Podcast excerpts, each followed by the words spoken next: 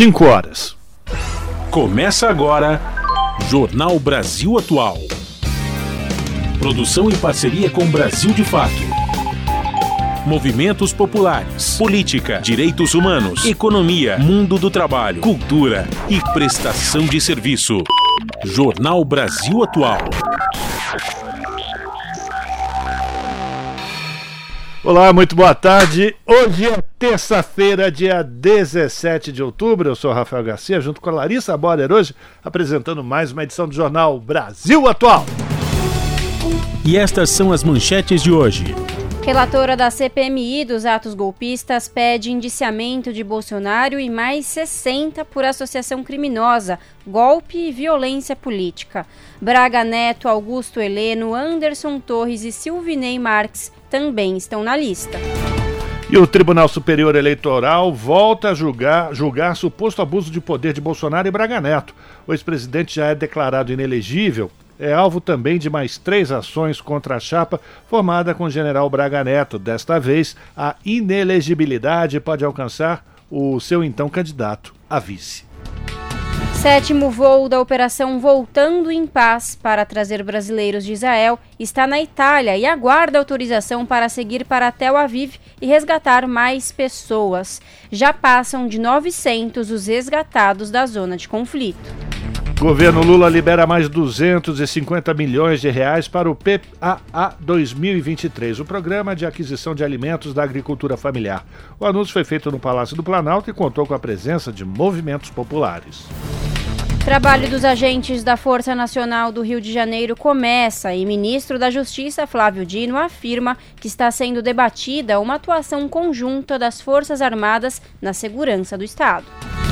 Ministro do Supremo Tribunal Federal, Luiz Roberto Barroso, adia para 8 de novembro a retomada do julgamento sobre a legalidade do uso da TR, a taxa referencial, sobre a correção das contas do FGTS, o Fundo de Garantia por Tempo de Serviço.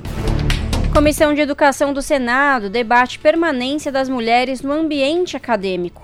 Assédio é um dos principais motivos para as mulheres desistirem do mundo acadêmico. Amazonas vai receber mais de 225 milhões de reais para reforçar o atendimento à população atingida pela seca histórica.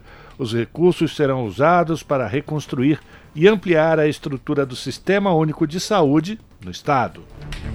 E ONU foca na dignidade humana no Dia Internacional para a Erradicação da Pobreza.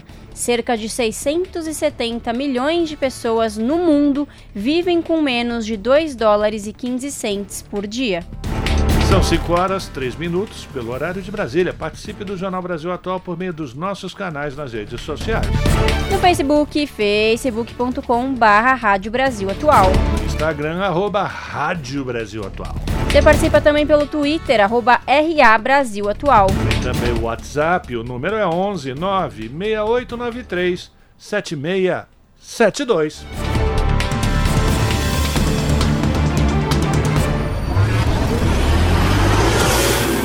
Jornal Brasil Atual, uma parceria com Brasil de Fato. Na Rádio Brasil Atual, tempo e temperatura.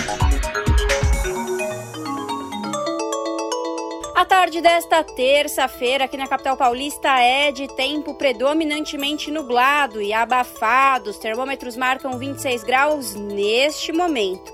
Olha, tem previsão de pancadas de chuva com intensidade forte agora no final da tarde e também no período da noite. Chuva que pode vir acompanhada de raios e ventania. E a temperatura fica na casa dos 19 graus na madrugada. Em Santo André, São Bernardo do Campo e São Caetano do Sul, mesma coisa. A tarde dessa terça-feira é de tempo nublado. A temperatura neste momento está na casa dos 26 graus. Tem previsão de pancadas de chuva agora no final da tarde e durante os períodos da noite e madrugada. Essas pancadas de chuva podem vir mais fortes em alguns pontos, inclusive acompanhada de ventos fortes e até granizo. Na madrugada, a temperatura fica na casa dos 19 graus na região do ABC Paulista. Em Mogi das Cruzes, a tarde desta terça-feira é de tempo nublado, neste momento 26 graus. Também tem previsão de chuva com intensidade forte agora no final da tarde e no período da noite. Igualmente nas outras regiões, essa chuva pode vir mais intensa e acompanhada de ventania. Durante a madrugada, a temperatura fica na casa dos 19 graus. E em Sorocaba, a tarde desta terça-feira também é de tempo nublado e abafado, agora 29 graus na região. Tem previsão de pancadas de chuva com intensidade forte em Sorocaba. Essa chuva está prevista para cair agora no final da tarde e no período da noite. Na madrugada já não chove e a temperatura fica na casa dos 20 graus. Olha, no finalzinho do jornal eu volto para falar como fica o tempo nesta quarta-feira na Rádio Brasil Atual. Está na hora de dar o serviço. Vamos lá, finalzinho de tarde de terça-feira, como sempre, agora 5 horas 6 minutos pontualmente. A gente começa o nosso serviço falando do trânsito na cidade de São Paulo. A CET informa que nesse momento são 247 quilômetros de ruas e avenidas com trânsito congestionado aqui na capital. A Zona Oeste apresenta o pior quadro com 79 quilômetros de lentidão, seguida pela Zona Sul com 64, Zona Leste 46, Zona Norte 29 e também a região central, os mesmos 29 quilômetros de ruas e avenidas com trânsito congestionado no final dessa terça-feira meia mussarela, meia calabresa, um friozinho, parece que chove, mas não chove, tá aquela coisa esquisita. A Lari já explicou pra gente como é que vai estar a situação até a noite. O importante é que você saiba que se você tem um carro com placas finais 3 e 4, meu amigo, minha amiga, encoste o seu veículo, porque se você estiver andando com ele pela zona expandida, o centro expandido aqui da cidade de São Paulo, você receberá uma multa, porque já está em vigor o rodízio municipal de veículos até às 8 da noite. Vamos saber agora como é que está a situação do transporte público sobre trilhos com a sonolenta Larissa Borer. Boa tarde, Lari. Boa tarde, Rafa. Vamos lá, olha, segundo o site do metrô, todas as linhas estão operando em situação normal e parece que é isso mesmo, viu? A gente sempre dá aquela checada no Twitter, que não é mais Twitter, é X, né, Rafa? Isso. E é isso mesmo, tá tudo funcionando tranquilamente. E segundo o site da CPTM, mesma coisa. Todas as linhas estão operando normal nesta tarde de terça-feira. Rafa, conta pra gente como que tá a situação das rodovias. Tranquilo para quem pretende chegar na região da Baixada Santista utilizando Anchieta ou imigrantes, diferente de ontem, que ainda enfrentava, o motorista enfrentava um grande congestionamento para subir a serra, voltando para a cidade de São Paulo depois do feriadão. Hoje está tudo tranquilo, segundo a concessionária. Não há nenhum ponto de congestionamento em ambas as rodovias. Também as estradas que dão acesso a imigrantes Anchieta, a rodovia Cônigo Domênico Rangoni, a rodovia Padre Manuel da Nóbrega, também com trânsito livre. Portanto, não há nenhuma nenhuma é, intercorrência, como o, o, Cosmo Silva gosta de falar, nas estradas, também não tem neblina no Alto da Serra. Se você precisa pegar a estrada agora, meu amigo, minha amiga, boa viagem! Rádio Brasil Atual 98.9 FM.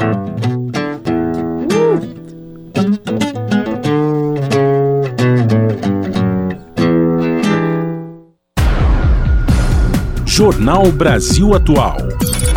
Uma parceria com Brasil de Fato. 5 horas 8 minutos. No julgamento dos atos antidemocráticos do dia 8 de janeiro no Supremo Tribunal Federal, até o momento, seis dos 11 ministros votaram pela condenação dos seis réus pelos crimes de associação criminosa armada, abolição violenta do Estado Democrático de Direito, golpe de Estado e dano qualificado. Ainda não houve maioria em relação às penas é que os ministros Gilmar Mendes, Carmen Lúcia e Dias Toffoli acompanharam integralmente o voto do relator, que definiu penas de 14 a 17 anos de prisão. Já os ministros Cristiano Zanin e Edson Fachin fizeram ressalvas, propondo que as penas variem entre 11 e 15 anos.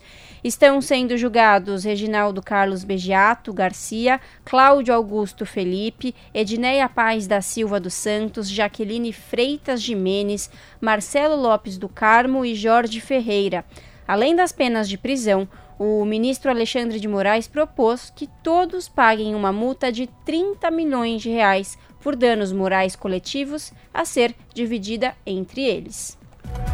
E o Tribunal Superior Eleitoral retomou o julgamento contra o Bolsonaro por abuso de poder político nesta terça-feira. Em caso de condenação, novas declarações de inelegibilidade contra o ex-presidente podem ser estipuladas. Quem traz mais detalhes para a gente é o Daniel Lamir. O Tribunal Superior Eleitoral retoma nesta terça, dia 17, a partir das 7 da noite, o julgamento de três ações de investigação judicial eleitoral contra Jair Bolsonaro. O procedimento investiga também seu candidato a vice nas eleições de 2022, Walter Souza Braga Neto. Ambos são acusados de abuso do poder político e uso indevido dos meios de comunicação praticados durante a campanha eleitoral do ano passado. No último dia 10, os ministros começaram a analisar as ações, mas não chegaram a declarar seus votos. O corregedor-geral da Justiça Eleitoral, ministro Benedito Gonçalves, fez a apresentação do relatório. Em seguida, a defesa de Bolsonaro e Braga Neto, a acusação e os advogados dos partidos que protocolaram as ações apresentaram seus respectivos argumentos. Por último, o procurador-geral eleitoral Paulo Gustavo Gonê Branco se manifestou pela improcedência das três ações. Agora o julgamento será retomado com o voto do relator. Na sequência, voltam os ministros Raul Araújo, Floriano de Azevedo Marques, Raul Tavares, Carmen Lúcia, Nunes Marques e, por último, o presidente do TSE, Alexandre de Moraes. Duas ações foram protocoladas pelo PDT. Elas apontam desvio de finalidade em proveito de candidaturas de live tradicionalmente realizadas por Jair Bolsonaro.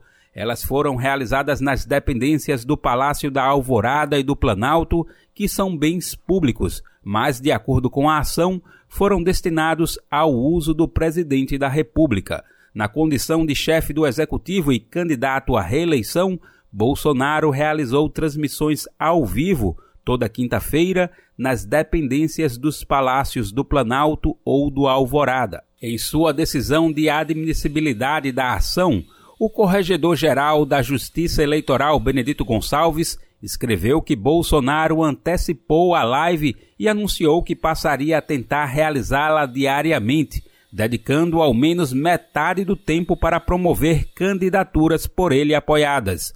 Outra ação foi ajuizada contra Bolsonaro pela coligação Brasil da Esperança, formada pelos partidos PT, PCdoB e PV, por atos de campanha nas dependências dos palácios do Planalto e da Alvorada. As siglas alegam que o ex-presidente, ao utilizar os palácios como, abre aspas, palco de encontro, fecha aspas, com governadores, deputados federais e celebridades, valeu-se de todo o aparato mobiliário do prédio público, bem como sua condição de atual presidente da República para trazer publicidade aos seus apoios. Em caso de condenação no julgamento atual, novas declarações de inelegibilidade contra Bolsonaro podem ser estipuladas, podendo haver mudança quanto ao período de tempo durante o qual o ex-presidente está impedido de concorrer a eleições para cargos políticos. Do Recife, da Rádio Brasil de Fato, com reportagem de Caroline Oliveira. Locução: Daniel Lamir. agora no Jornal da Rádio Brasil Atual, vamos conversar com Vitor Nuzzi, que é repórter do portal da Rede Brasil Atual. Olá, Vitor, bem-vindo, tudo bem? Olá, Larissa, boa tarde, tudo bem? Você? Bem, também, obrigada. Vitor, vamos lá, qual é o destaque do portal da Rede Brasil Atual que você traz hoje para os ouvintes do jornal? Larissa, a gente acompanhou de manhã, no final da manhã, é, a entrega do relatório da CPI, a famosa CPMI do 8 de janeiro, ou CPMI do. Como quiser o freguês, uhum. dos atos antidemocráticos, CPI do golpe, CPMI, quer dizer, que é, é mista, né? É, do, dos atos golpistas. Então, a relatora, a senadora Elisiane Gama, entregou o relatório, um relatório de mais de mil páginas, e ela pediu o indiciamento de 61 pessoas por envolvimento nesse naquele naquele texto dia, né? Entre essas 61 pessoas está o presidente, o ex-presidente, né, inelegível agora, Jair Bolsonaro. Esse relatório foi apresentado hoje na CPMI e deverá ser votado amanhã. Vitor, e é isso, é uma lista extensa, né? São 61 nomes, além do, do presidente, do ex-presidente Bolsonaro, tem também cinco ex-ministros do governo Bolsonaro, né? E inclusive os crimes dos quais Bolsonaro está sendo indiciado, juntos, podem somar 29 anos de prisão. É isso mesmo, Vitor? É, é, isso mesmo. Agora, é preciso ver, né, Larissa, é, se essa. Se, se esse relatório vai prosperar, né? É, como você lembrou aí, foram, também foram indiciados é, três generais que estavam no governo Bolsonaro, né? O Braga Neto, Augusto Heleno, o ex-ministro da Justiça Anderson Torres, que era secretário da Segurança Pública do Distrito Federal, no 8 de janeiro, e o, ex-diretor também da Polícia Rodoviária Federal, Silvinei Marques, aquele que, que a gente lembra bem do de episódios do segundo turno das eleições do ano passado. É, então, é uma licitância. O curioso, né, Larissa, é que essa CPMI, que foi instalada em maio, ela foi resultado de uma pressão da oposição, né, que queria talvez é, desviar o foco das investigações que já estavam acontecendo é, na Polícia Federal e o, o julgamento está no Supremo Tribunal Federal, que já, condenou, já condenou algumas pessoas, inclusive uhum. a 14, a 17 anos. A, a, ironia é que a oposição queria a CPMI e, e, e, foi justamente foram nomes ligados à oposição que acabaram sendo indiciados ao final é, desses cinco meses de comissão. Exatamente. E, Vitor, no, no, no, texto, né, no relatório da, da relatora Elisiane, tem um, um, trechinho que eu separei, porque inclusive na matéria de vocês, vocês deixaram na íntegra, né, o, o relatório, tem como a gente ter acesso a esse material. E tem um trecho da relatora que ela fala que o, o ex-presidente, todos que o cercam, compreendiam a violência e o alcance das manifestações. Eu achei isso bem, bem nítido, assim, que mostra de fato o que significa, né, né Vitor? É verdade, Larissa. É, é difícil a gente imaginar né, que, que, que, ele, que as pessoas no entorno dele é, estivessem é, por fora do que, do que estava acontecendo, alheias aqueles episódios ali. É né? muito difícil imaginar isso. Né? E a, a relatora, né, você lembrou, é, você lembrou, citou esse trecho, né? a, a relatora no texto ali é, fala que é, nem sempre o, o, o golpe, né, os golpes modernos, como ela usou, é, precisam usar tanques, né, elas podem fazer um uso da, controlado, entre aspas, da, da violência, podem fazer guerra psicológica, pode atacar, e aí sim, atacar as instituições, tentar desacreditar o processo eleitoral, e foi muito o que a gente viu no ano passado, né, quando, com aquela história das é, urnas eletrônicas, é, voto no papel, voto eletrônico, é, é, essa tentativa foi sistemática, né, para fazer as pessoas, com que as pessoas não acreditassem nas, nas instituições, ou pelo menos em algumas delas, né, e, e isso ficou bem claro. E, e, o 8 de janeiro é um, é um reflexo disso. Né? Exatamente. Né? Agora, é, agora a gente tem que. Bom, primeiro a gente tem que aguardar a leitura, né? aliás, a, a votação do parecer, a oposição também vai apresentar votos em separado e, e, vão insistir naquela ideia de que não era golpe, né? Acredite, acredite quem quiser, né? E, e que houve negligência das autoridades, é, como se interessasse a um governo recém-impossado tudo aquilo que a gente, tudo aquilo que a gente viu naquele dia 8, né? Uhum. Vitor, então vamos lá. É, como você mencionou, o relatório final, né? Ele deve ser vota votado amanhã na, na CPMI. E se ele for aprovado, quais são os próximos passos? Aí, aí bom, aí a questão é de é, é, é, um, é uma sugestão de indiciamento, né? Agora a gente tem que uh, aguardar para ver se, se eles de fato serão ou não indiciados, né, Larissa? Tem outros órgãos daí... que tem que avaliar, né? É, sim, sim. E a partir daí, como assim, o, o...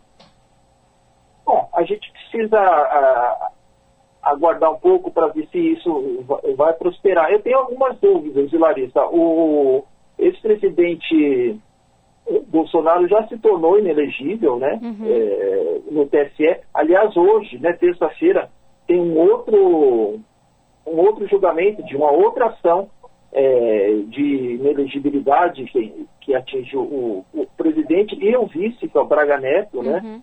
Então, é, é, uma questão é, mais, mais do, de fundo político do que jurídico, eu acho. Né? Ver se, se, se esse relatório de fato vai ter desdobramentos. Mas é importante, né? Eu acho que a, acho que a maior importância aí, é, hoje, é, nesse caso, é, é, mostrar né, que é, houve uma reação né, a, depois daqueles ataques à sede dos três poderes, né? As instituições reagiram, a sociedade reagiu, e acho que foi uma demonstração que é assim, bastante clara e é, Brasil não aceita mais esse tipo de coisa, né? Esse tipo de golpe. A gente passou quatro anos permanentemente flertando com, com golpe, né? Chega, fosse no, no, no 7 de setembro, né? Aquela história daqueles tanques lá meio enferrujados. Mas assim, a gente passou quatro anos é, sob, sob essa sombra, né? E acho que pelo menos esse relatório, imagino, ainda que não tenha, a gente não tem certeza que ele vai ter desdobramento prático, mas acho que ele foi uma demonstração muito clara de que a gente ninguém aceita mais é, é, esse tipo de, de, violência contra a democracia. Perfeito. Que, é, tem todos os seus defeitos, mas ainda acho que é o melhor, o melhor sistema que a gente tem disponível. É isso aí. Bom, tá aí para conferir na íntegra essa reportagem, ter acesso ao relatório completo e ler outros conteúdos. Acesse o site do portal redebrasilatual.com.br. Vitor, muito obrigada e até a próxima. Obrigado a você, Larissa. Até a próxima. Boa tarde para você e para os ouvintes. Falamos aqui com o repórter Vitor Nuzzi no jornal Brasil Atual. Você está ouvindo? Jornal Brasil Atual, uma parceria com Brasil de Fato. São 5 horas 22 minutos. O sétimo voo da operação Voltando em Paz para trazer brasileiros de Israel pousou em Roma, na Itália, no final da madrugada desta terça-feira. Está aguardando a autorização para seguir para Tel Aviv e resgatar mais pessoas. A bordo do avião estão dois médicos, duas psicólogas e duas enfermeiras que vão atuar no transporte dos repatriados em segurança das áreas de conflitos em Israel. Um outro avião da FAB aguarda em Roma a abertura da fronteira entre a faixa de Gaza e o Egito para transportar de volta ao Brasil as 28 pessoas que viviam ou estavam no território palestino e pediram repatriação. No domingo, desembarcaram mais 215 brasileiros, incluindo nove bebês. Com isso, já passam de 900 os brasileiros resgatados da zona de conflito. E o presidente Lula recebeu hoje um telefonema do presidente do Irã, Ebrahim Raisi, para tratar sobre o conflito entre Israel e o grupo extremista palestino Hamas, que controla a faixa de Gaza no Oriente Médio. Lula defendeu a libertação dos reféns em Gaza e a criação de um corredor humanitário para permitir o envio de ajuda aos civis. De acordo com nota divulgada pela presidência, o presidente falou do grupo de brasileiros que aguarda a saída da faixa de Gaza próximos à fronteira com o Egito e sua preocupação com as mulheres e crianças da região que sofrem com o conflito. O presidente Lula também conversou nesta terça-feira com o presidente da Turquia, Recep Erdogan, sobre o conflito no Oriente Médio. Novamente, o brasileiro reforçou a necessidade de um cessar-fogo e da criação de um corredor humanitário para a saída dos estrangeiros pela fronteira do Egito, para a entrada de alimentos e remédios e para a libertação de todos os reféns.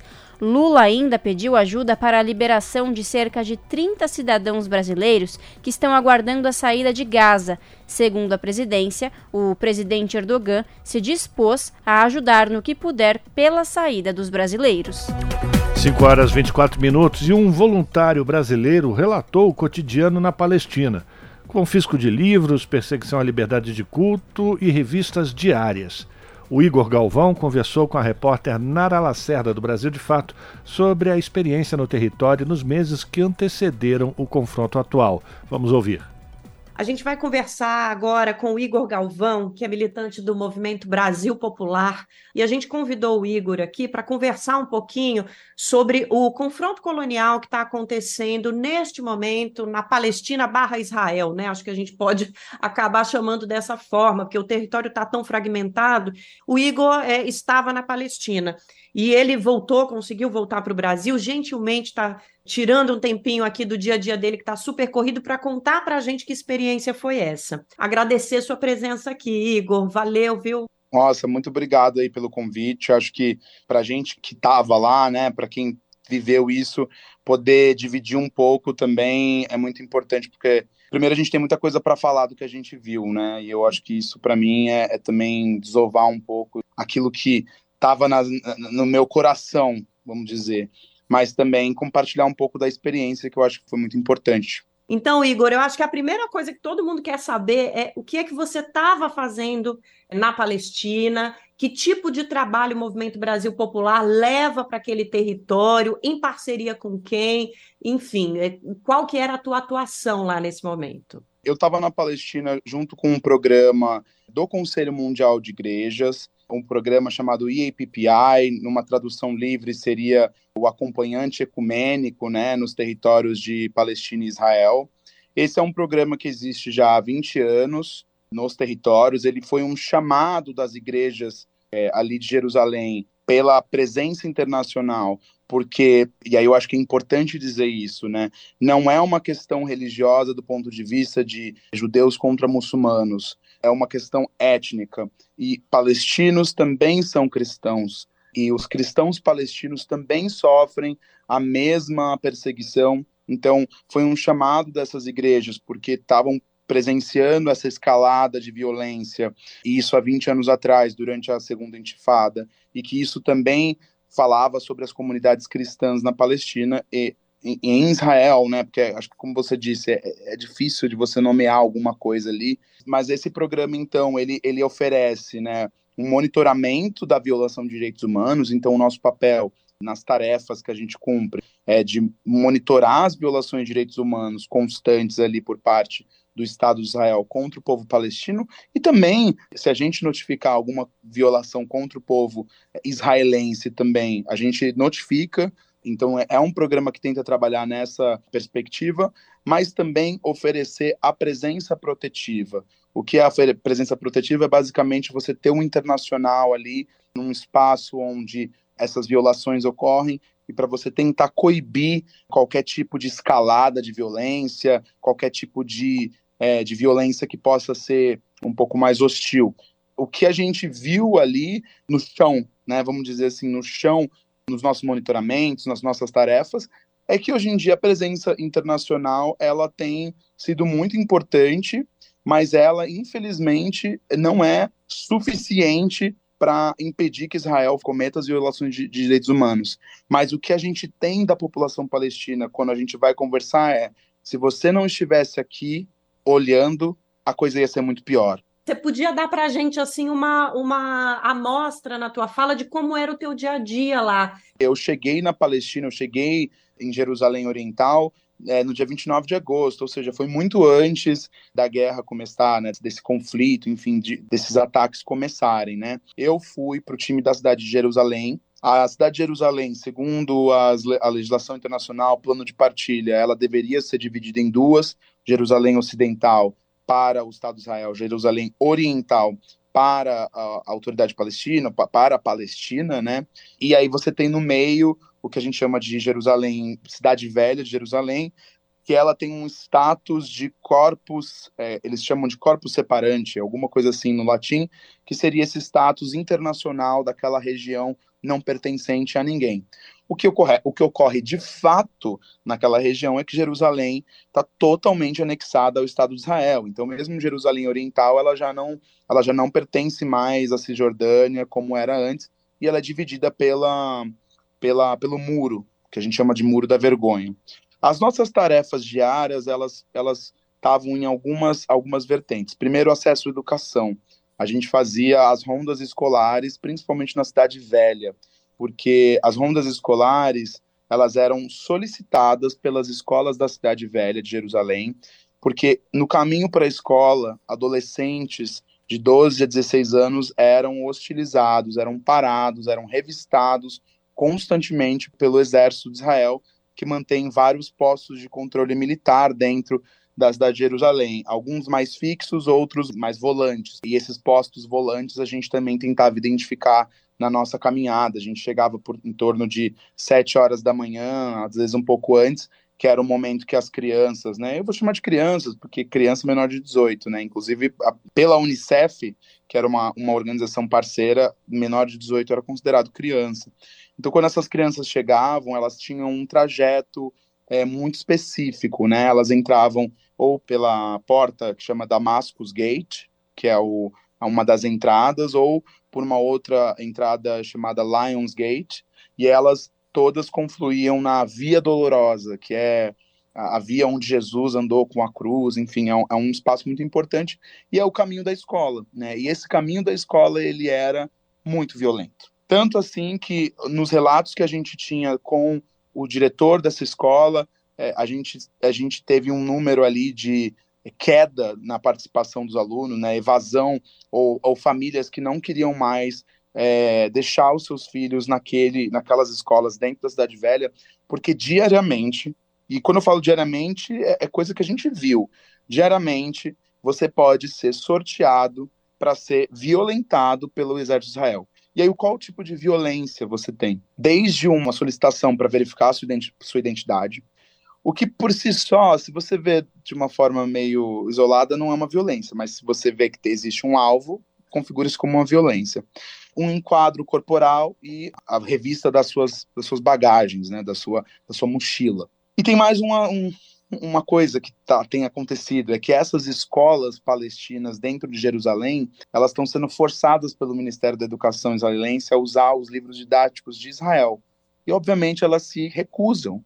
E a gente viu e o que tem acontecido é que muitos soldados confiscam os livros das crianças no caminho para a escola então eles confiscam basicamente esse livro aqui tem uma bandeira palestina que também não é permitida no território israelense esse, esse livro aqui é proibido, eles confiscam o livro da criança é, no caminho para a escola. Uma outra tarefa que a gente tinha era de fazer a verificação então dos checkpoints, os postos de controle militar. Esses postos de controle militar são dois principais para a entrada da Cisjordânia em Jerusalém. O de Calândia fica ao norte e o de Belém fica ao sul. Calândia, próximo da cidade de Ramala, Belém, próximo da cidade de Belém. O que, que a gente fazia? A gente fazia o, a, o monitoramento desses postos de controle é, algumas vezes por semana. Por quê? A gente queria tanto pegar o acesso ao trabalho quanto o acesso à, à vida comum e principalmente o acesso à, liberdade de, de culto. Porque dentro de Jerusalém você tem a mesquita de Al-Aqsa, que é a terceira terceiro espaço local mais sagrado para os muçulmanos. É, e existe toda sexta-feira, que é um dia sagrado para os muçulmanos, né? É, que é o dia que eles vão para Al-Aqsa, vão para as mesquitas rezarem, que é o dia, é, é, é, um dia de feriado, né? Um dia de folga, sexta-feira lá, né? Você tem milhares de pessoas vindo da Cisjordânia para dentro de Jerusalém para acessar o templo religioso deles. O que a gente percebia de diferença? Quando a gente estava falando dos dias de trabalho, você tinha uma multidão, assim, a imagem que eu tenho é da Estação da Luz, pessoas vindo da CPTM para o metrô, muita gente, muita gente, muita gente. Só que a imagem que eu tenho é isso, só que somente homens, às 5 da manhã, porque eles tinham que chegar muito cedo para poder atravessar, formando filas enormes, muitos indo trabalhar em obra, eles trabalham na construção civil, os palestinos trabalham ou na construção civil ou nos serviços, e geralmente eles eram aceitos. Geralmente eles passavam pela revista, o checkpoint dentro, você tem uma, uma revista das suas malas numa esteira igual de aeroporto, e depois você passa por algumas cancelas de metal e você passa ali ou com seu cartão magnético, ou você mostra a sua identidade para um soldado que vai fazer a liberação ou não. E eles passavam por isso todos os dias e a gente tinha que monitorar quem que era rejeitado. Nos dias de trabalho, a gente percebia que a rejeição era muito pequena. Agora, nos dias de sexta-feira, que eram os dias de oração, que eram os dias mais sagrados que eles estavam indo para a oração, a rejeição era imensa a gente tinha uma rejeição muito grande dessas pessoas. Então, assim, você via que o acesso à liberdade de culto era negado. E isso totalmente arbitrário. A gente tem visto muita gente, principalmente da direita, desvalorizando a nossa presença internacional. E eu queria um relato de um brasileiro lá fora que, inclusive, conseguiu voltar desse lugar que está em estado de guerra. E a gente tem visto o poder público, o governo brasileiro, trazer diversos brasileiros e brasileiras de volta à pátria sem nenhum custo para tirá-los de uma zona de conflito. Nessa saída, é, nesse momento, eu estava trabalhando com diversos europeus, noruegueses, dinamarqueses, enfim, pessoas de os nórdicos, finlandeses. O governo brasileiro foi o único governo que mandou a avião para resgatar as pessoas. Eu saí com a minha organização, eu fui para a Jordânia, mas porque eles pediram para a gente fazer isso coletivamente.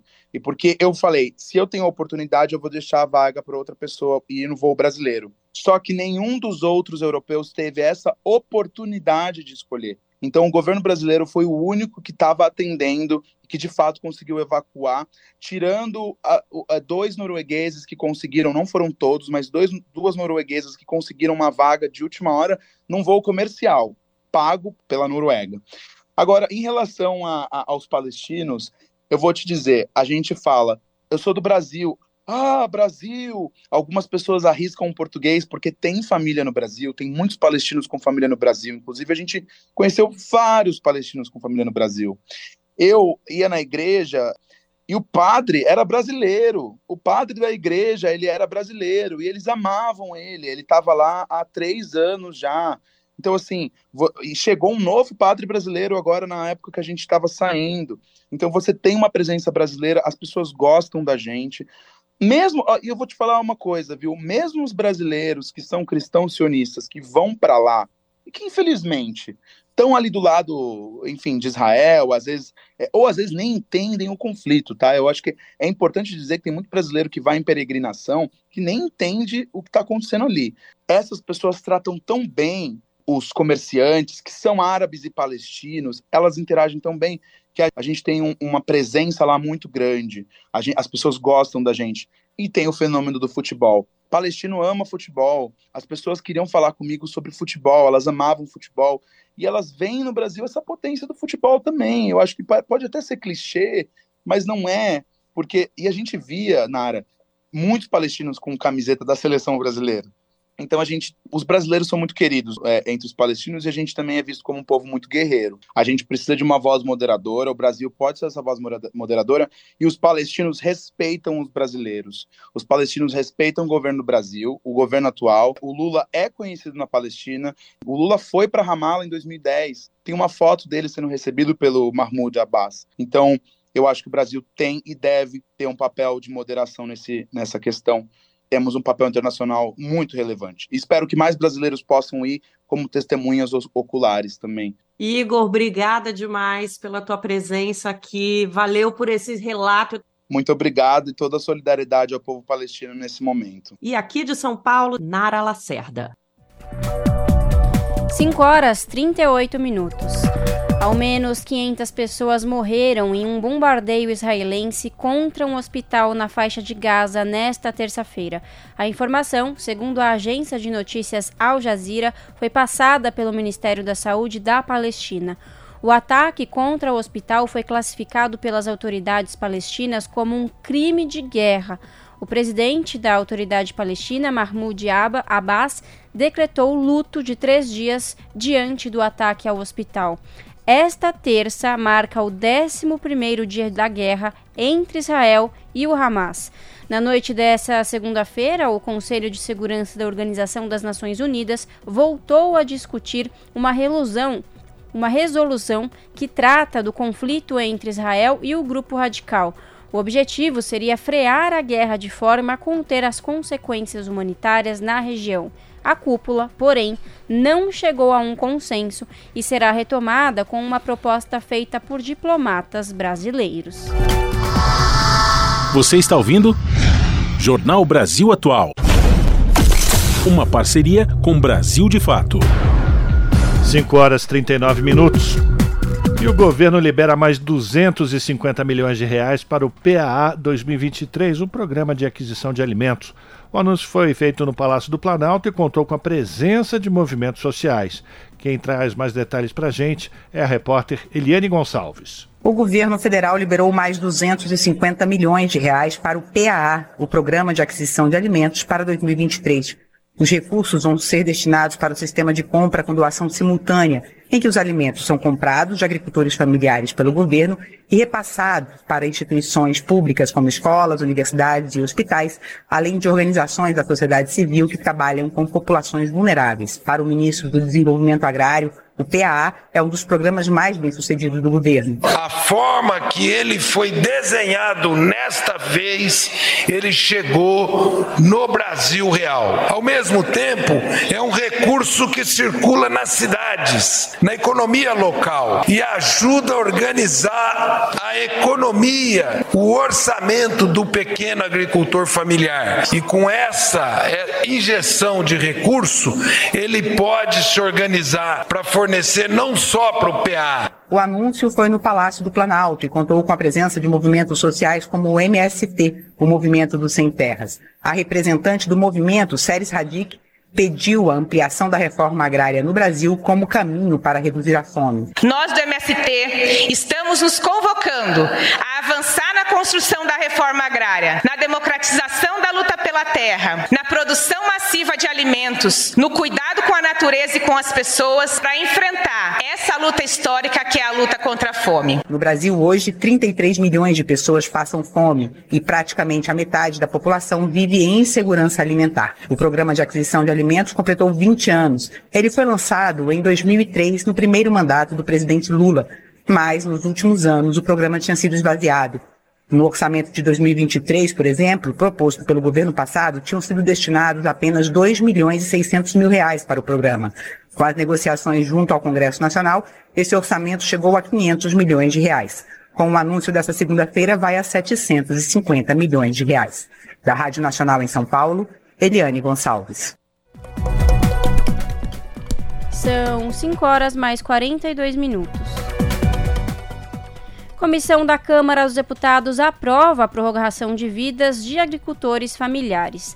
A repórter Paula Moraes conta quais as condições para ter acesso ao benefício. A Comissão de Agricultura da Câmara aprovou um projeto de lei que autoriza até 2025 a prorrogação de dívidas da agricultura familiar contraídas em 2020.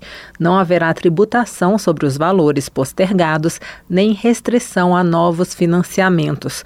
Segundo o relator, deputado Daniel Agrobon, do PL de Goiás, a proposta é essencial para a recuperação dos pequenos produtores no período pós-emergência global causada pela pandemia. O fechamento de mercados locais e a redução do comércio regional prejudicaram a comercialização de produtos agropecuários, resultando em perdas econômicas significativas para os pequenos produtores rurais. A aprovação deste projeto é crucial para possibilitar a retomada da produção agropecuária dos pequenos produtores, fundamentais para garantir a segurança alimentar do país e para a geração de emprego e renda. A Comissão de Agricultura também aprovou proposta que isenta do imposto territorial rural os imóveis rurais localizados em municípios que estejam sob declaração de estado de emergência ou calamidade pública.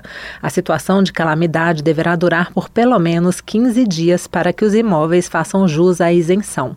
O texto aprovado também isenta de imposto de renda os rendimentos e proventos recebidos pelo habitante de imóvel localizado em área que esteja sob declaração de estado de emergência ou calamidade pública que perdurar por ao menos 15 dias. Para ser isenta, a pessoa deverá receber até quatro salários mínimos. Foi aprovada pela comissão ainda uma proposta que prevê socorro financeiro de até cinco parcelas de um salário mínimo, hoje R$ 1.320, a famílias com renda de até cinco salários mínimos atingidas por desastre ou seca. O relator dessa proposta, deputado Alceu Moreira, do MDB do Rio Grande do Sul, também acredita que a aprovação do texto vai contribuir com a segurança alimentar do país. Será um passo significativo na direção de fornecer o necessário apoio aos nossos agricultores familiares, cuja subsistência é frequentemente ameaçada pelos períodos de age. Ao fazer isso, estamos com, estamos não apenas protegendo essas famílias, mas também contribuindo para que a segurança alimentar das comunidades locais consequentemente de todo o país. Os três projetos ainda precisam passar pelas comissões de Finanças e Tributação e de Constituição e Justiça. Da Rádio Câmara, de Brasília, Paula Moraes. 5 horas e 45 minutos trabalho dos agentes da Força Nacional no Rio de Janeiro começou nesta terça-feira e o ministro da Justiça, Flávio Dino, afirmou que está sendo debatida uma atuação conjunta das Forças Armadas nas operações de segurança no Estado. Os detalhes na reportagem de Fabiana Sampaio. Segundo Flávio Dino, essa atuação não precisa ser feita necessariamente por meio de um decreto de GLO, garantia da lei e da ordem, pois há uma lei complementar que prevê que as Forças Armadas podem executar funções complementares. Nós temos uma lei, que é a Lei Complementar 97, que autoriza que, mesmo sem GLO, as Forças Armadas ajudem em tarefas de segurança. E aí nós estamos debatendo. Estudo técnico, debate. Não há conclusão desse estudo técnico, tampouco há decisão do presidente da República sobre isso. A depender de quê? A depender do diagnóstico, a depender da evolução dos fatos aqui no Rio de Janeiro. É uma análise de conjuntura e o planejamento é dinâmico. É preciso aferir semana a semana. Isso está produzindo resultado?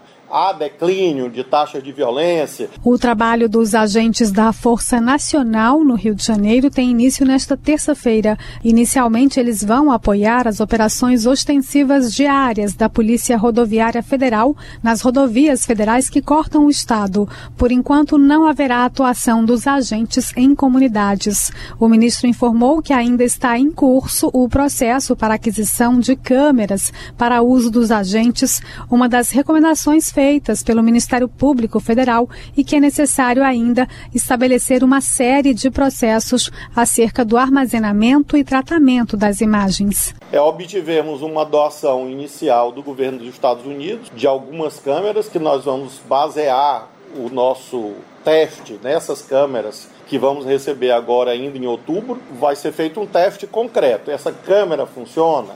O armazenamento é adequado? E quais as ferramentas de análise das imagens? Porque quando você fala de monitoramento, a câmera da farda é a parte mais simples. A questão é o pós, para onde essas imagens vão e qual a ferramenta de inteligência artificial que analisa diariamente essas imagens para identificar riscos. O ministro afirmou que não há um prazo definido para a atuação da Força Nacional no Estado, que tudo vai depender dos resultados. Ao todo, 300 agentes da Força Nacional e 250 policiais rodoviários federais vão apoiar as forças estaduais fluminenses. Além do trabalho ostensivo em conjunto, as ações contam ainda com a atuação da Polícia Rodoviária Federal e buscam a descapitalização das organizações criminosas e identificação dos esquemas de lavagem de dinheiro. Da Rádio Nacional no Rio de Janeiro, Fabiana Sampaio. E a Organização das Nações Unidas aponta lacunas no Brasil em direito à terra, saúde e luta contra a discriminação. Revisão do Comitê, Comitê dos Direitos Econômicos, Sociais e Culturais da ONU propõe que país avance em demarcação de terras de povos tradicionais, legalização do aborto e políticas de reparação histórica para afrodescendentes. Da ONU News em Nova York, quem traz os detalhes é Felipe Carvalho. O Brasil foi um dos seis países avaliados durante a última sessão do Comitê dos Direitos Econômicos, Sociais e Culturais das Nações Unidas. As conclusões, publicadas nesta segunda-feira, indicam que o país precisa avançar mais na proteção de direitos de povos tradicionais, na oferta de cuidados de saúde sexual e reprodutiva e na luta contra a discriminação, dentre outras recomendações. O comitê afirmou ainda estar preocupado com o fato de o Estado brasileiro não estar no caminho certo para cumprir a sua contribuição determinada a nível nacional no âmbito do Acordo de Paris, que trata de metas sobre o clima.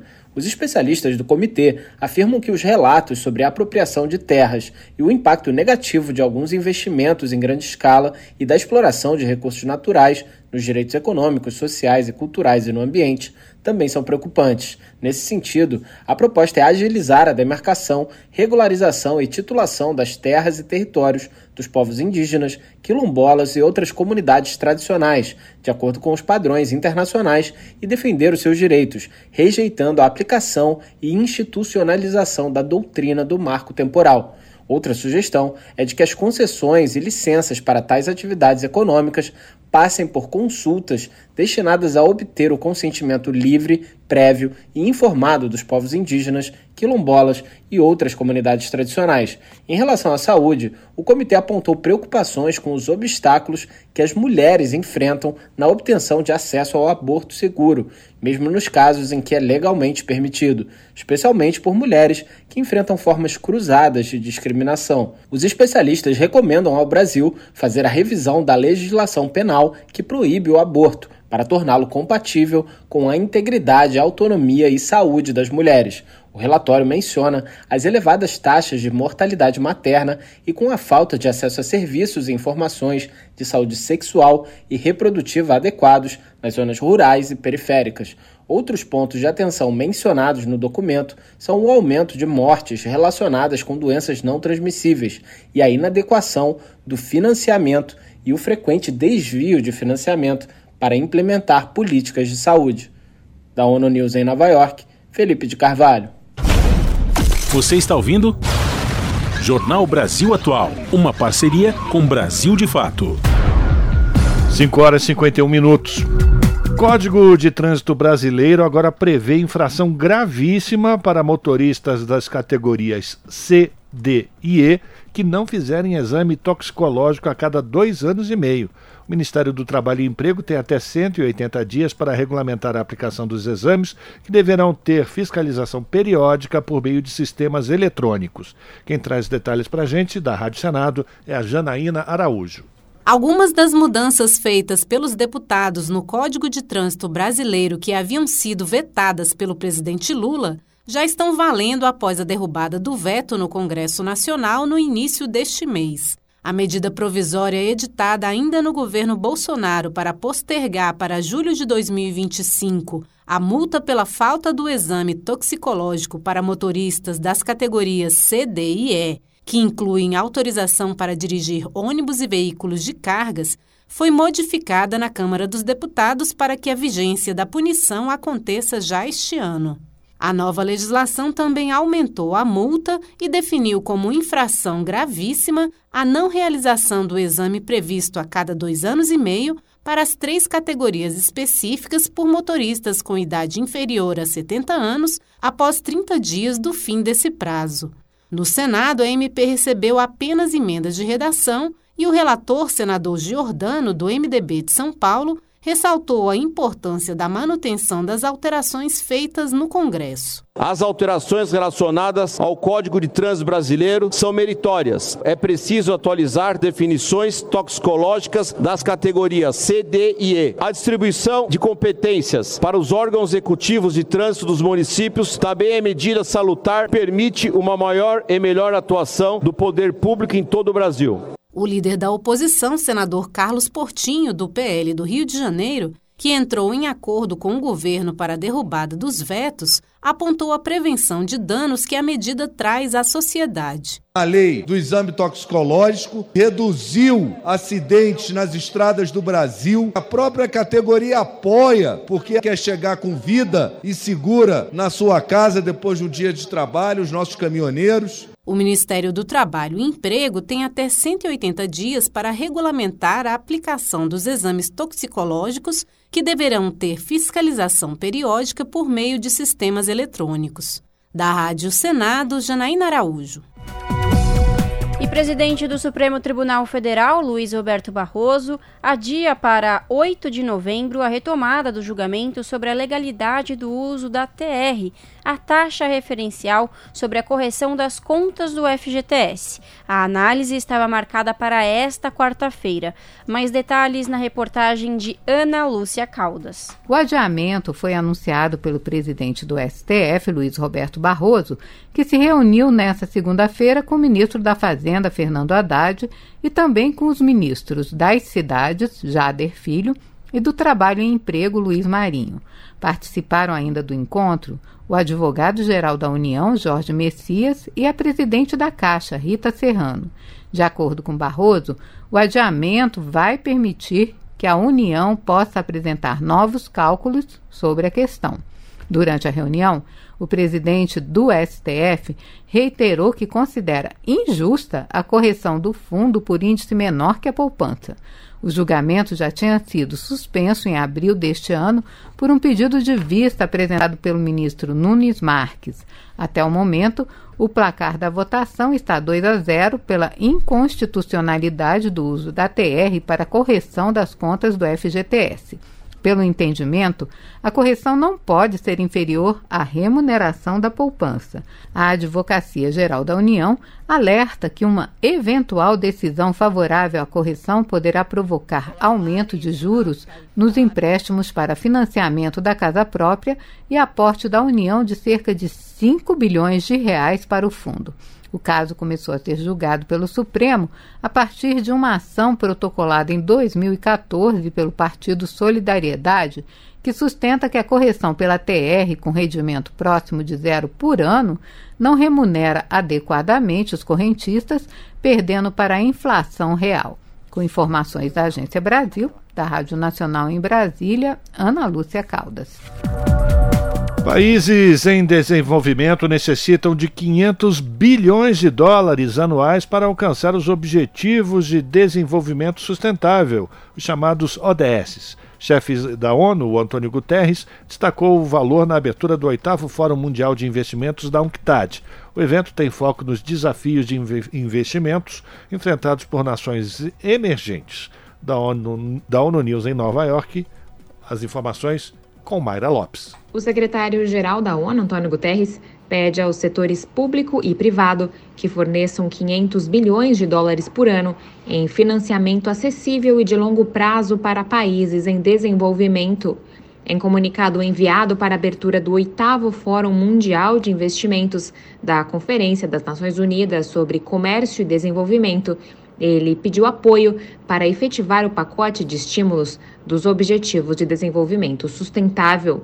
O evento de líderes globais, que começou nesta segunda-feira em Abu Dhabi, nos Emirados Árabes Unidos, debate ações futuras e tem como foco os desafios de investimento enfrentados pelos países em desenvolvimento diante das crises globais. O chefe da ONU também pediu aos governos que estabeleçam um preço justo para o carbono e às empresas que implementem planos críveis de emissões líquidas zero, alinhando-se com as recomendações do grupo de alto nível de especialistas sobre compromissos de emissões líquidas zero de entidades não estatais. Com o tema Investindo no Desenvolvimento Sustentável, o fórum se alinha estrategicamente com as próximas conversas globais sobre mudanças climáticas na COP 28. Da ONU News em Nova York, Mayra Lopes. E a Comissão de Direitos Humanos e Legislação Participativa aprovou a criação do Estatuto da População em Situação de Rua, o Fundo Nacional da População em Situação de Rua e o Comitê Intersetorial de Acompanhamento e Monitoramento. Da Rádio Senado, quem traz os detalhes é Yara Farias Borges. De autoria do senador Randolfo Rodrigues do Amapá, o projeto aprovado na Comissão de Direitos Humanos cria o Estatuto da População em Situação de Rua, o Fundo Nacional da População em Situação de Rua e o Comitê Intersetorial de Acompanhamento e Monitoramento. Inspirado na atuação do padre Júlio Lancelotti com os moradores de rua em São Paulo, a proposta assegura acesso à alimentação gratuita, à água potável, a itens de higiene básica e a banheiros públicos, entre outras medidas. Randolph disse que essa população cresceu mais de 211% nos últimos 10 anos. Hoje são mais de 280 mil brasileiros que não têm casa. É necessário fazer esse registro porque, junto com o crescimento do número de pessoas que vivem nas ruas, cresceu também o preconceito com quem vive nas ruas. A proposta também criminaliza a hostilidade e repulsa a pessoas pobres e a pobreza, prática referida pelo termo aporofobia, que foi substituído no relatório do senador Paulo Paim do PT Gaúcho pela palavra pobrefobia. Paim ressaltou que o Estatuto das Pessoas em Situação de Rua vai dar dignidade a essas pessoas. Vem crescendo uma taxa alarmante e enfrenta condições de extrema vulnerabilidade. O Estatuto pode fornecer a base legal necessária para a criação e implementação de políticas públicas efetivas que visem a integração social, acesso aos serviços básicos, moradia, emprego, renda, buscando assim mitigar a desigualdade social e promover inclusão inclusão social dessa população. Randolph explicou ainda que o projeto será anexado à proposta com o mesmo objetivo da deputada Érica Hilton, do PSOL de São Paulo, já aprovado na Câmara, e ambos serão votados no plenário do Senado. Da Rádio Senado, Yara Farias Borges. Rádio Brasil Atual. Para sugestões e comentários, entre em contato conosco por e-mail redação@jornalbrasilatual.com.br ou WhatsApp DDD 11 96893 7672. Acompanhe a nossa programação também pelo site redebrasilatual.com.br.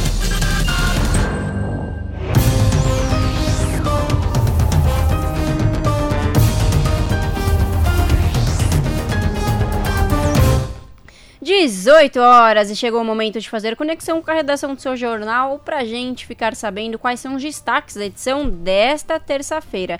Lembrando que o seu jornal começa pontualmente às 7 da noite no canal digital 44.1 ou pelo YouTube, youtube.com/redetvt, no comando dela, a apresentadora Ana Flávia Quitério. Boa noite, Flavinha. Quais são os destaques dessa terça? Olá, Lares, Rafa e Fábio. Uma excelente noite de terça-feira a vocês e a todos os ouvintes da Rádio Brasil Atual. E vamos aos destaques da edição desta terça-feira aqui no seu jornal. Bom, foi adiado para novembro o julgamento do Supremo Tribunal Federal, que seria retomado amanhã, sobre a revisão da taxa de correção do Fundo de Garantia por Tempo de Serviço. Atualmente, todo o dinheiro do FGTS é corrigido pela taxa referencial, que é próxima de zero mais os 3% garantidos pelo fundo. A ação questiona as perdas acumuladas por uma correção tão baixa. Outro assunto Artistas do estado de São Paulo denunciam o governo Tarcísio de Freitas por não organizar o repasse de verbas enviadas pelo governo federal por meio da Lei Paulo Gustavo, o que tem prejudicado parte da categoria e dado privilégio às grandes produtoras. Falaremos também, né, isso veio do Rio de Janeiro, que desde o dia 9 de outubro policiais atuam intensamente no complexo de favelas da Maré, Hoje não houve operação, mas foram cinco dias seguidos com moradores sem aula, sem atendimento médico e muitos sem conseguir trabalhar. A chegada da Força Nacional não traz esperança a quem vive na Maré. Eles mesmos, os próprios moradores, é que relatam isso. E vivem sob muito medo, muita pressão. Eu não nem vou comparar com uma guerra, mas assim, é um temor, né? Tanto quanto. Então, a gente traz todos os detalhes vindo do Rio de Janeiro. E ainda falando sobre guerra, né, e por falar em guerra, conflito, Rafah, no sul de Gaza, onde estão os brasileiros, foi bombardeada hoje por Israel. Trazemos todos os detalhes do que está acontecendo no dia de hoje entre o conflito, né? Israel e na faixa de Gaza e o Hamas. É, várias regiões do território palestino eles sofreram ataques aéreos, inclusive um hospital que foi atingido e pelo menos 500 pessoas morreram. Gente, a maioria das vítimas é composta por mulheres e crianças. A gente só está vendo esse banho de sangue, né? Não se chegam a um acordo. É, dia após dia, notícias de mortes, principalmente de civis inocentes, crianças, mulheres, enfim, idosos.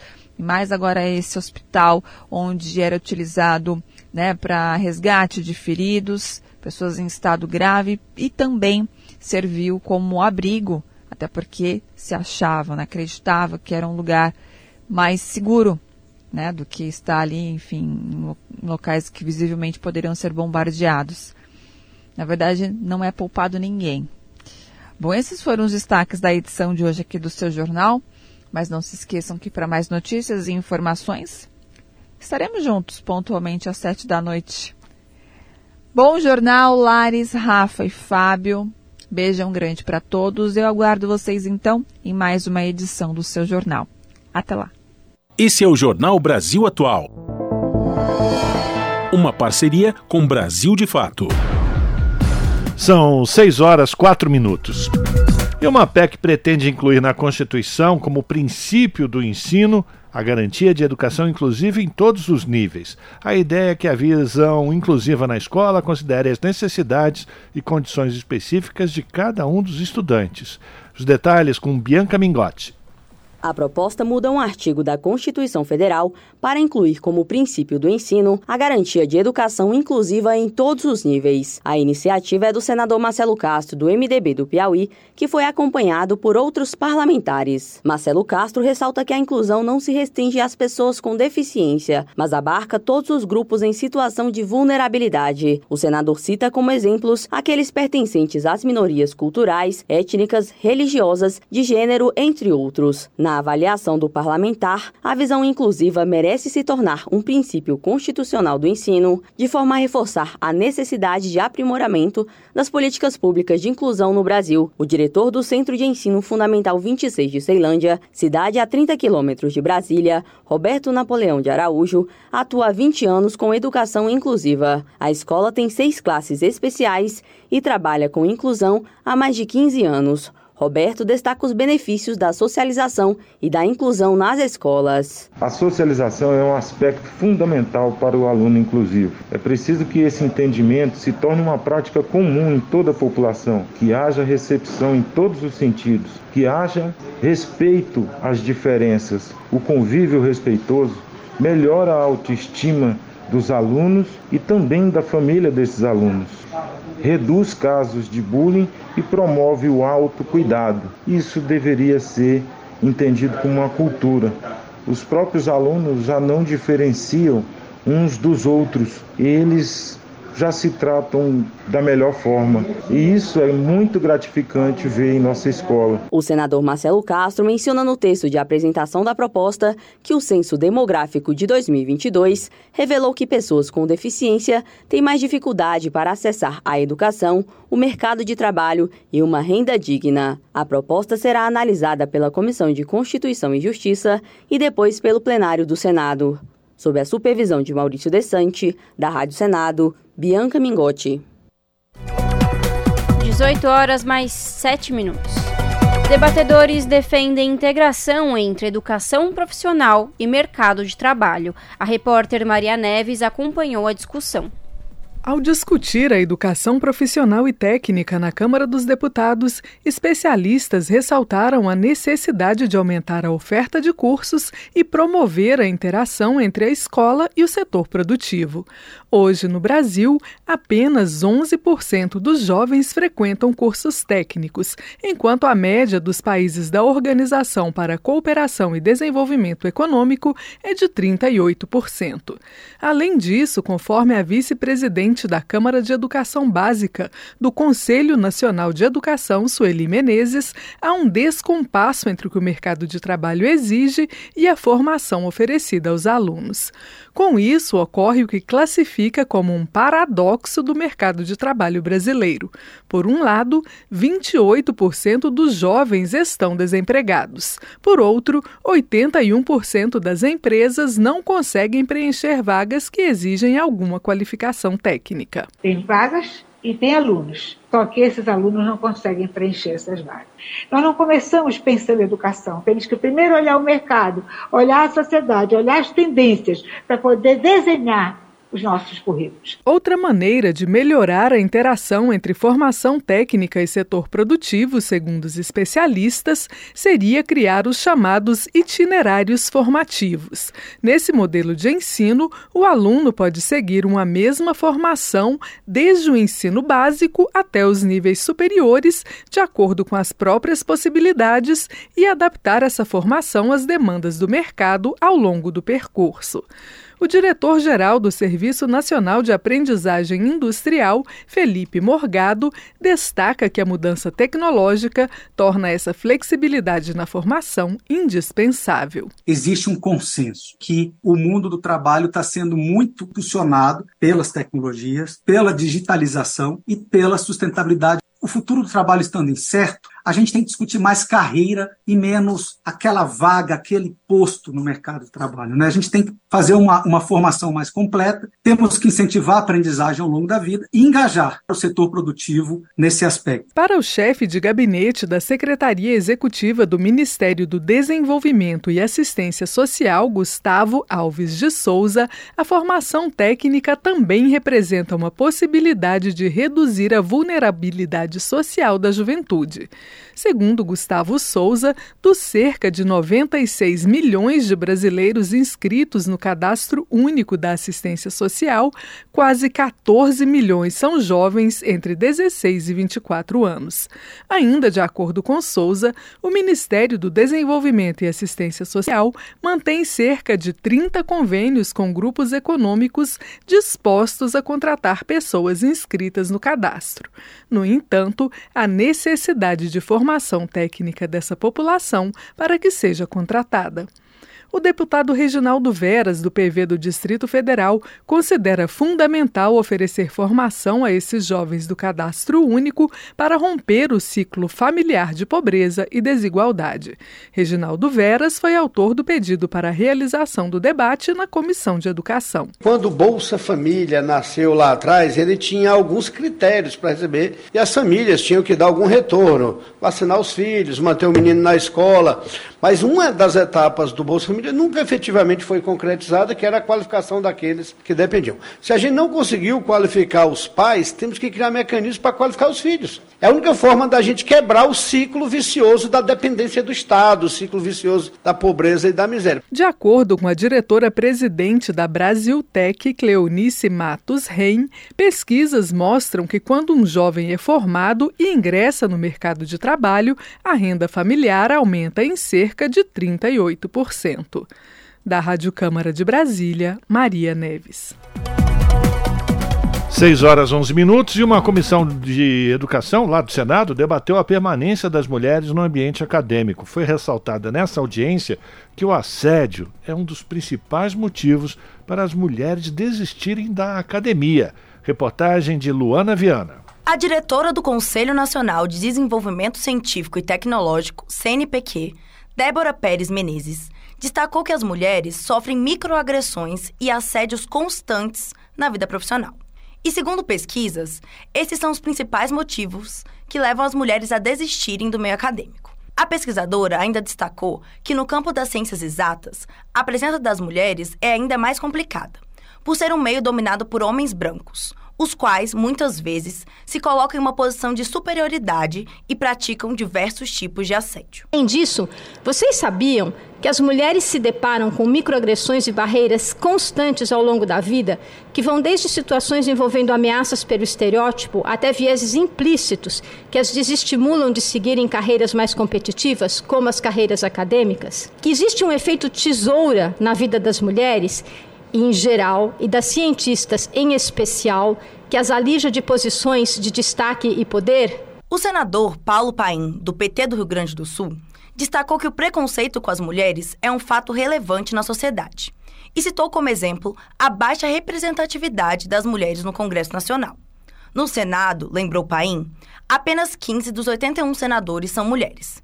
Ele destacou a necessidade de incluir grupos minoritários nos espaços de poder e de conhecimento na sociedade brasileira. Um dos eixos do debate que eu assisti agora foi o preconceito contra as mulheres, como tem contra o contra o índio, contra o idoso, né? LGBTQI+, quilombola e as mulheres também. É só ver aqui no parlamento, temos uma bancada de mulheres, deve ser em torno de 14 mulheres, são 81 senadores. E na Câmara não é diferente, pelo contrário, lá acho que é pior ainda. As pesquisadoras presentes na audiência enfatizaram que o ambiente acadêmico é um reflexo da sociedade brasileira, com desigualdade de tratamento, preconceito e assédio contra as mulheres. Sob a supervisão de Maurício Desante, da Rádio Senado, Luana Viana.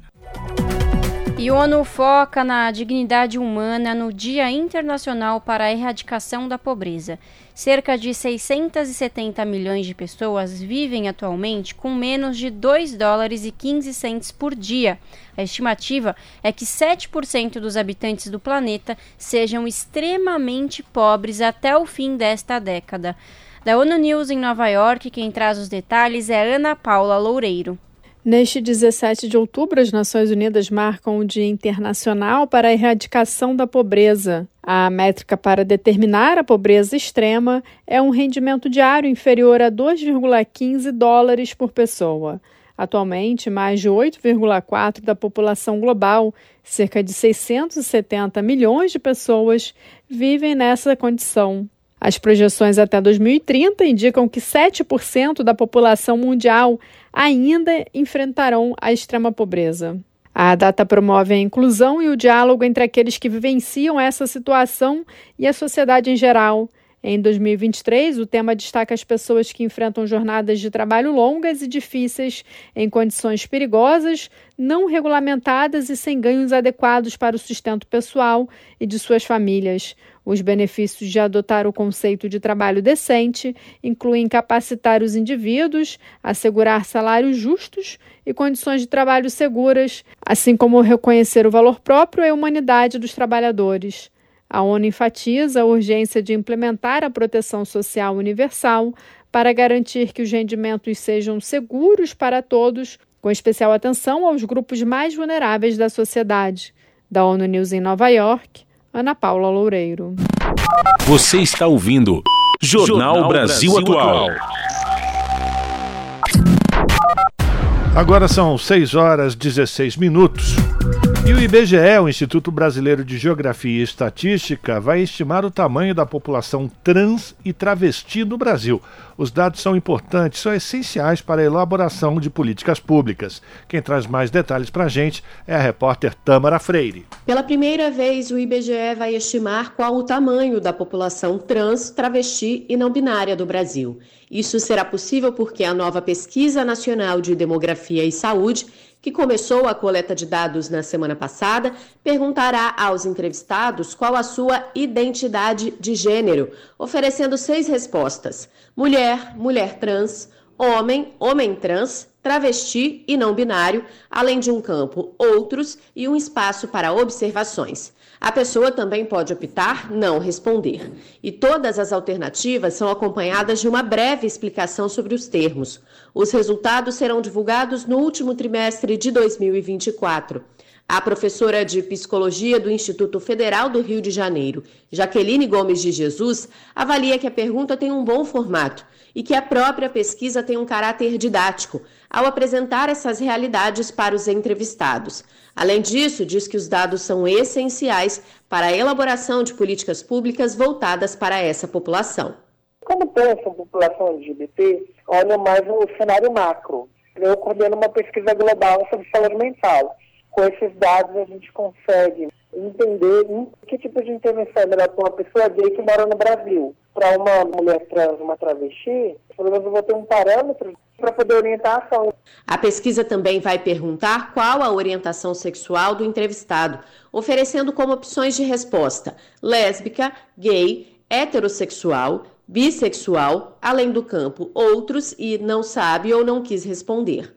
O tema foi abordado pela primeira vez em um levantamento divulgado no ano passado, mas que provavelmente teve subnotificação, já que apenas 1,2% da população se declarou homossexual e 0,7% bissexual. Para tentar captar dados mais fiéis, o IBGE criou um grupo de trabalho que vem discutindo a questão à luz de estudos sobre gênero, opiniões da comunidade LGBTQIA, e em comparação com estudos semelhantes de outros países. Quem explica é a diretora adjunta da Diretoria de Pesquisas do IBGE, Maria Lúcia Vieira.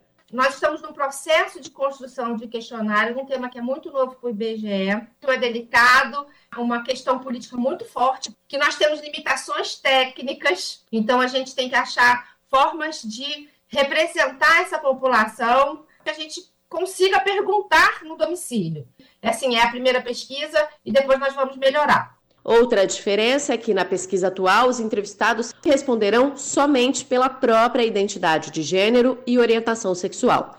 Apesar do desafio, Maria Lúcia acredita que a divulgação dos resultados vai contribuir para o entendimento da população sobre o tema, ajudando o Instituto a aperfeiçoar a pesquisa no futuro. E começar a normalizar os termos para que a gente possa até depois captar com as palavras que, que devem ser, né?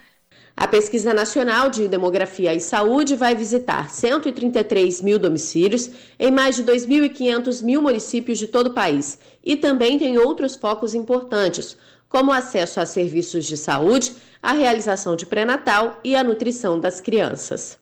Da Rádio Nacional no Rio de Janeiro, Tamara Freire. E o Amazonas vai receber mais de 225 milhões de reais para reforçar o atendimento à população atingida pela seca histórica. Os recursos serão usados para reconstruir e ampliar a estrutura do SUS no estado. As cidades de Lábrea, Tabatinga e São Gabriel da Cachoeira vão receber uma parte dos recursos para reforçar a assistência na atenção primária. Serão enviados cerca de 102 milhões de reais em parcela única. Já 123 milhões de reais serão incorporados ao teto da média e alta complexidade do estado a partir do mês que vem para 59 municípios. E planos de saúde poderão ser multados por interferência no tratamento médico. A repórter Carla Alessandra acompanhou a discussão da proposta lá na Câmara dos Deputados. Vamos ouvir. Planos de saúde poderão ser punidos em caso de interferência na atuação médica. Proposta aprovada na Comissão de Saúde muda a legislação que rege os planos e seguros de saúde para proibir a prática de interferência nos tratamentos para redução de custos. Pesquisa da Associação Médica Brasileira revelou que mais da metade dos médicos já sofreram interferência dos planos de saúde no tratamento proposto aos pacientes, dificuldades na internação ou pedidos para antecipar a alta de pacientes internados. A relatora na Comissão de Saúde, deputada Alice Portugal, do PCdoB da Bahia, destacou que as decisões médicas são tomadas com base em estudos científicos, não podendo ser alteradas apenas para a economia dos planos de saúde e seguir na mesma direção do que fizemos na discussão do chamado rol taxativo, onde existiam planos que não aceitavam a incorporação de tecnologias que não estavam ainda completamente consolidadas no Brasil, mas já eram aceitas em outras agências internacionais de vigilância sanitária ou mesmo de saúde. Então, é, nós fizemos uma adequação no Brasil sobre quantas pesquisas tem que ser realizada para adequação de tratamento e, evidentemente, ressaltando que é o prescritor, o profissional, não é que faz a prescrição que deve definir a rota do tratamento para melhor servir ao seu paciente na busca da cura e da amenização de suas dores. A proposta prevê que em caso de descumprimento da lei, os planos de saúde estarão sujeitos à advertência, multa e até mesmo perda da autorização para funcionamento. O projeto que pune planos de saúde em caso de interferência na atuação médica segue agora para a Comissão de Constituição e Justiça. Da Rádio Câmara de Brasília, Carla Alessandra. Repórter SUS. O que acontece no seu sistema único de saúde? O plenário do Senado já tem pronta para votação a PEC, proposta de emenda constitucional que pode autorizar a comercialização de plasma sanguíneo. Desde a semana passada, o texto está na lista dos que aguardam para entrar na ordem do dia. É preciso apenas autorização do presidente da Casa, Rodrigo Pacheco, para que a proposta passe pelo último estágio da tramitação, que é a votação em plenário. Até o momento, não há sinalização de que isso possa ocorrer de imediato, principalmente porque o assunto é muito polêmico. Conhecida como PEC do plasma, a proposta permite que a iniciativa privada venda sangue. Hoje a lei brasileira impede essa prática e determina que o excedente do plasma não usado em transfusões seja repassado ao SUS, o Sistema Único de Saúde.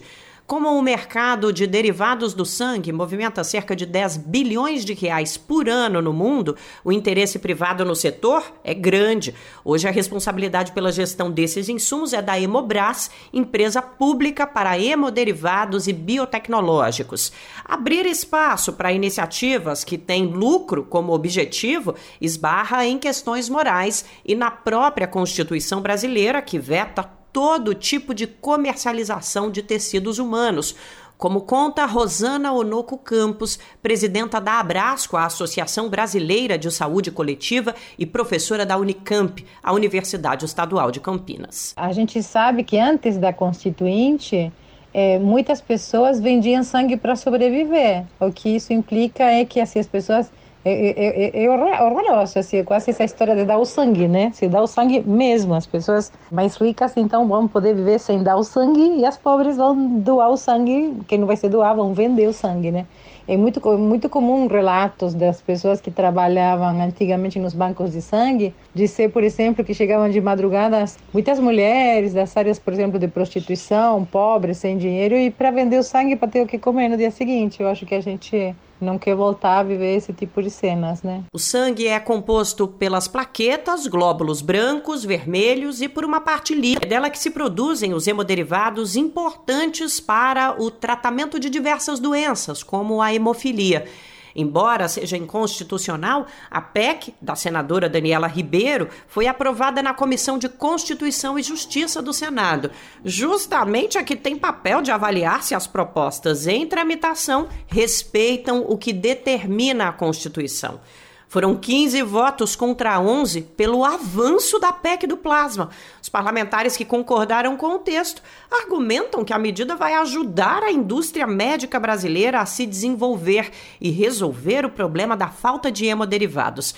A defesa é de que a Hemobras não tem capacidade tecnológica para processar plasma e derivados e que a maior parte do material proveniente das doações é descartada mas a professora Onoco alerta que há outros interesses envolvidos. Eu acho que se relaciona fundamentalmente com a forma né, em que esses grupos de interesse tratam as empresas públicas. Mas é clássico, né, quando desejam é, privatizar ou criar concorrências, assim, de, detonar uma empresa, desqualificar uma empresa pública para depois poder vendê-la, poder privatizá-la. Ela ressalta ainda que já há um planejamento governamental para desenvolvimento tecnológico do Parque Industrial da Saúde. Caso da Hemobras, há uma, uma expectativa, né, já está em elaboração, uma segunda planta. Aparentemente, o Brasil conseguiria a autossuficiência é, para a produção de tratamento das imunoglobulinas e do plasma humano.